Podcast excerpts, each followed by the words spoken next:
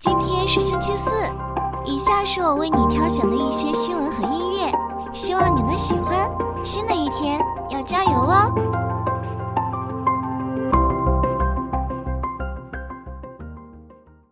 途虎养车于二零二三年九月十四日开启招股，至十九日结束，并计划于九月二十六日正式以九六九零为股票代码在香港联交所主板挂牌上市。这意味着途虎养车即将成为港股汽车独立售后服务市场首家上市公司。途虎养车本次计划全球发售四千零六十一万七千一百股股份，其中三千六百五十五万五千三百股发售股份将做国际发售，四百零六万一千八百股发售股份将做香港发售，每股作价最高不超过三十一港元。值得一提的是，腾讯、嘉实多、领跑汽车、国轩高科。上海紫竹高新区五家机构将作为基石投资者参与途虎养车的本次发行，计划累计认购一亿美元。其中，腾讯在 IPO 前持有途虎养车百分之十九点六一的股份，为最大机构投资方。本次作为基石投资者参与，亦是腾讯两年内参与的首个非医疗的港股基石项目。可以预见的是，腾讯未来将在流量和生态系统建设方面继续支持途虎养车。而作为传统汽车行业巨头的嘉实多，本次参与 IPO 认购，在一定程度上同样体现了其对于途虎养车的行业地位、盈利前景和竞争优势的认可。领跑汽车和国轩高科则分别为国内新能源汽车新势力代表和头部动力电池制造商参与途虎养车的本次发行。成立于二零一一年的途虎养车，起步于一个纯粹的线上零售平台，为客户提供多种价格透明的正品汽车产品。而后逐步建立了一个由门店和技师组成的线下网络，以提供高品质和标准化的店内服务。同时，途虎养车还直接与汽车零配件供应商合作，通过供应链和物流体系提供价格实惠的正品产品。目前，途虎养车已打造出一个包括车主、供应商、服务门店和其他参与者在内的汽车服务平台。截至二零二三年六月三十日，途虎养车的门店网络包括一百六十一家自营店。四千九百六十八家加盟途虎工厂店以及两万零一十三家合作门店。截至同期，途虎养车的注册用户约为一点零五亿人，而截至二零二三年六月三十日止十二个月，交易用户增加一千八百万人。二零二三年上半年，途虎养车的平均月活跃用户为九百九十万人。根据着实咨询的报告，按二零二二年收入以及截至二零二二年十二月三十一日所运营汽车服务门店的数目计算。途虎养车是中国领先的线上线下一体化汽车服务平台及中国最大的独立汽车服务平台之一。财务数据方面，二零一九年至二零二二年，途虎养车的营收分别为七十点四零亿元、八十七点五三亿元、一百一十七点二四亿元和一百一十五点四七亿元。二零二三年上半年，途虎养车的营收从二零二二年同期的五十五亿元增加百分之十九点三至六十五亿元。今年上半年，途虎养车实现扭亏为盈，经调整净利润为二点一四亿元。二零二二年同期的经调整净亏损则为四点一三亿元。同时，途虎养车在今年上半年的毛利率已从二零二二年同期的百分之十六点二增加六个百分点至百分之二十四点二。成立至今，途虎养车已获得腾讯、愉悦资本、红杉中国、方圆资本、君联资本、新界资本。凯雷集团、启明创投、高盛、中金、高瓴、远亿投资、百度、原子创投、第一 Capital、s k y c a s h n o f e n、富达、汇勤资本、建银、不 Capital、一汽、Shell、锦麟投资、未来资本、Astropto、凯辉基金、平安等数十家知名机构的投资。据 IPO 早知道了解，除途虎养车外，另有多家各细分赛道的头部企业将于九月底、十月初陆续登陆港交所。换言之，已沉寂一段时间的港股市场将在三季度末、四季度初迎来较大程度的回暖。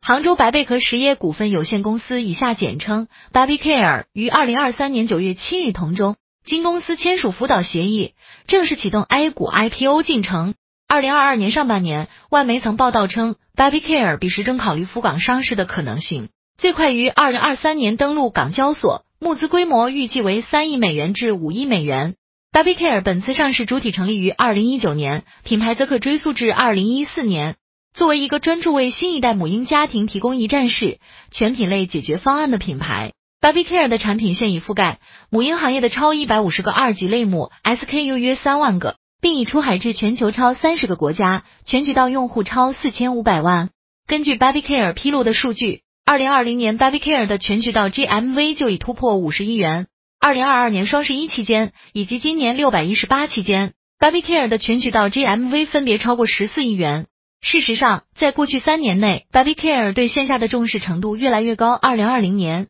Baby Care 的第一家直营店在上海开业。今年六月，Baby Care 开出了自己的第一百家门店，门店以北京、上海、广州、深圳、杭州、长沙等一二线城市为主。根据 Baby Care 的规划，未来在理想状态下，其线上和线下的收入占比为一比一。目前，Baby Care 的一百家直营店与三万个经销网点，累计为其献了约百分之三十的销售额。换言之，Baby Care 既希望通过线下布局，使得自己从一个主打线上的新消费品牌转变为一家全域品牌。另外，值得注意的是，与过去几年舍命狂奔的众多新消费品牌不同，Baby Care 成立至今总计也就完成两轮融资，累计融资规模约十亿元人民币，投资方包括红杉中国、鼎晖投资、华兴新经济基金等。IPO 前，Baby Care 创始人李阔仍持有 Baby Care 接近百分之八十的股份。而最大外部投资方红杉中国则持有 Baby Care 六点七二百分号的股份。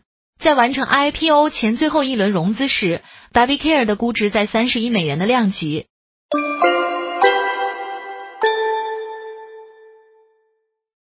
港股小米集团今日早盘持续拉升，截至发稿涨超百分之三。九月十四日，五 G 概念股强势领涨，截至发稿，阿莱德百分之二十涨停，世嘉科技。沃特股份、武汉凡谷、东方通信等多股涨停，华迈科技、广哈通信等纷纷跟涨。九月十三日，华为和小米宣布达成全球专利交叉许可协议，该协议覆盖了包括五 G 在内的通信技术。二零二二年年底，华为接连与 OPPO、诺基亚签订全球专利交叉许可协议，协议覆盖了包括五 G 标准在内的蜂窝通信标准基本专利。此前，华为曾披露过专利方面的收入情况。二零一九至二零二一年，华为从全球获得了约十二亿到十三亿美元的专利授权收入。华为还表示，已于二零二一年开始向市场收取五 G 专利授权许可费，按照手机售价设定不同的收费费率，并设置每台手机不超过二点五美元的价格上限。港股小米集团今日早盘持续拉升，截至发稿涨超百分之三。值得注意的是，工信部。财政部联合近日印发《电子信息制造业二零二三至二零二四年稳增长行动方案》。行动方案提出，二零二三至二零二四年计算机、通信和其他电子设备制造业增加值平均增速百分之五左右。电子信息制造业规模以上企业营业收入突破二十四万亿元。二零二四年，我国手机市场五 G 手机出货量占比超过百分之八十五。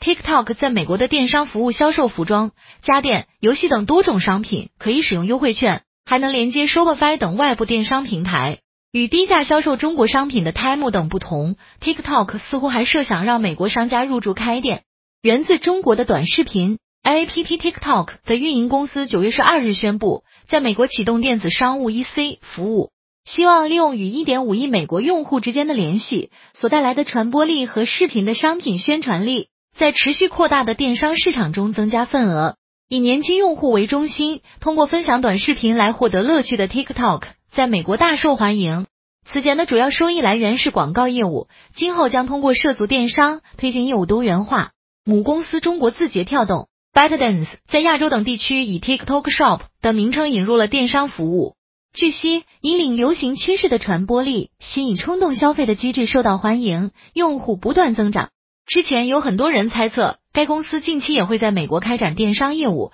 此次正式宣布了这一消息。该服务会根据用户的情况发布推荐商品、视频等，如果用户喜欢，就可以在画面上购买。直播带货也是一大特点。日本经济新闻中文版日经中文网记者在十二日经过确认发现，在美国的电商服务销售服装、家电、游戏等多种商品，还可以使用优惠券，而且还能够连接其他公司的电商平台。很多小型零售商使用的加拿大 Shopify 等也在对象之列。与通过低价销售中国商品而快速增长的电商网站 Temu 等不同，TikTok 的电商服务似乎还设想让美国商家入驻开店。另一方面，由于担心美国用户的数据泄露到中国以及虚假信息传播，美国对中国电商网站的管制越来越严格。美国蒙大拿州出台了禁止使用 TikTok 的法律。TikTok 在此次发布消息时强调，美国用户的数据将保存在美国国内，而且会删除历史数据，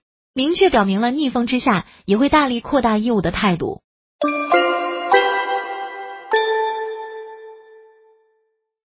农机解决方案公司本华科技已完成数千万天使轮融资，由清水湾二期基金、香港 X 科技基金和昆辰资本联合投资。此前，本华科技已获得盘古创投、奇迹创坛等种子轮融资，易伟资本将担任后续融资独家财务顾问。本华科技成立于二零一八年，主攻农机解决方案，为收获环节提供一体化作业机具。目前核心产品为马铃薯无损收获机。本华科技创始人高鑫曾在大疆负责农机项目，有超过十年工业机器人系统开发经验。联合创始人林玉龙为大疆前农机区域服务经理，其余核心团队成员主要为研发人员。农机作为传统行业，有百年发展历史。在中国农机普及率逐年提高的背景下，我国“十四五”规划提出，到二零二五年，全国农作物耕种收综合机械化率提升至百分之七十五。由于农业生产过程链条长、环节多且碎片化，不同作物及环节中，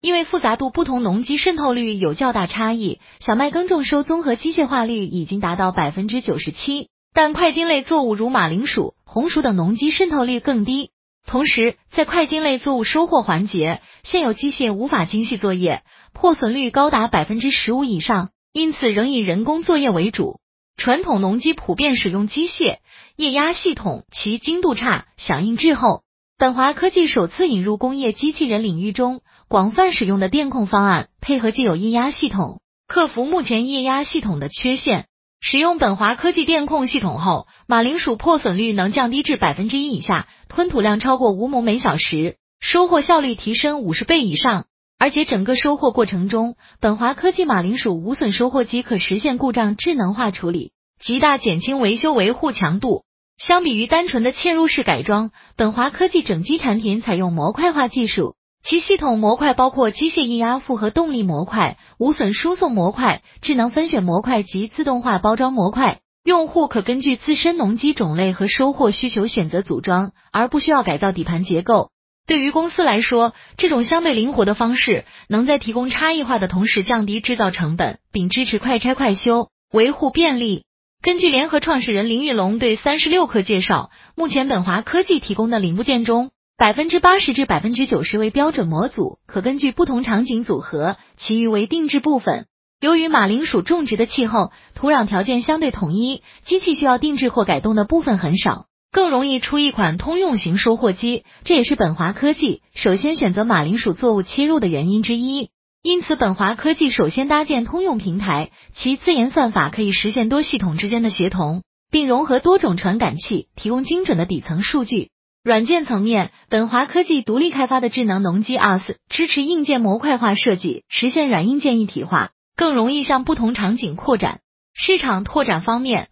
本华科技已获得大型民营农业生物科技公司订单，并接触海外大型农业客户。本轮融资将主要用于团队拓展及产品开发。昆辰资本创始合伙人张云祥认为，在农业种植品类中，马铃薯种植的机械化程度相对较高，但机械化采收导致的高破皮率是现有农机仍然无法解决的问题。经过几年的研发，本华科技的马铃薯采收机能很好的解决马铃薯机收破损的问题，将破皮率控制在百分之二以内，有效解决了痛点。同时，本华科技团队具有非常强大的研发能力，未来可以更快向其他根茎类的采收场景拓展。清水湾基金总经理 Spot Park 机器人基地投资总经理段誉表示，新型农业机械的电气化、智能化是我们重点关注的领域。本华的团队经过不懈努力，成功实现了低破损的马铃薯自动化采收，对马铃薯大规模种植有着很大意义。我们也会持续关注新型农机在标准化种植中的落地。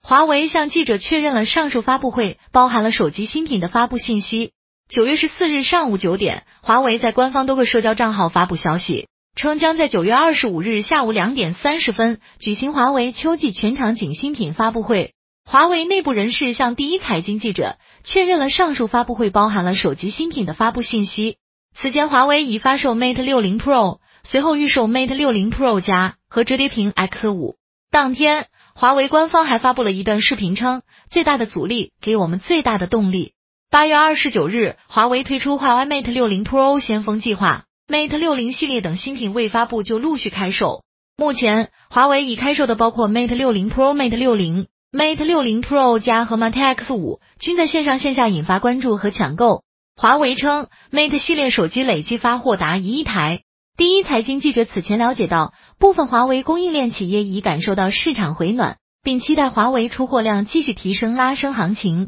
半导体信息平台 TizenSets 则预计，华为智能手机整体今年出货量预计将达到三千五百万部，同比增长百分之三十六。到二零二三年底，Mate 六零 Pro 在中国的出货量预计将超过一百万部。拉长时间线来看，华为供货是否顺畅，也是影响其市场表现的重要因素。Counterpoint Research 高级分析师 Evalam 对第一财经记者表示，在保证量的供应正常情况下。Mate 六零 Pro 销量会超七百万台。有媒体引原产业链人士消息称，今年华为将手机出货目标上调至四千万部。天风国际证券分析师郭明基更新的预估则认为，二零二四年华为手机出货量有望达到六千万部。不过，与二零一九年华为智能手机出货量超两亿台相比，短时间内华为距出货巅峰仍有较长距离。